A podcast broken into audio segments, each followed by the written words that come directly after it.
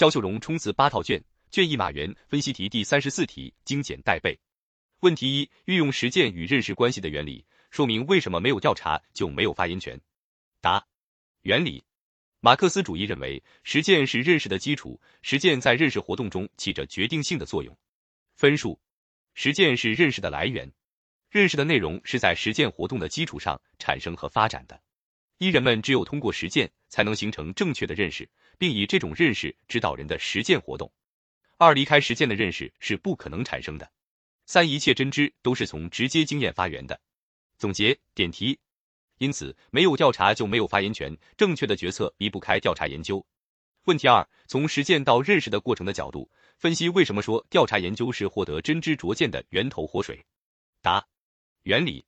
认识的过程，首先是从实践到认识的过程。这个过程主要表现为在实践基础上，认识活动由感性认识能动的飞跃到理性认识，这是认识运动的第一次飞跃。分数一：感性认识。感性认识是人们在实践基础上，由感觉器官直接感受到的关于事物的现象、事物的外部联系、事物的各个方面的认识。分数二：理性认识。理性认识是人们借助抽象思维，在概括整理大量感性材料的基础上，达到关于事物的本质、全体、内部联系和事物自身规律性的认识。分数三，两者关系。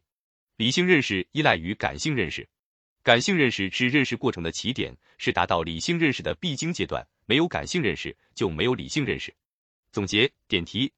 因此，要想获得真知灼见，就必须投身实践，深入调查。获取十分丰富和合乎实际的感性材料，这是实现由感性认识上升到理性认识的基础。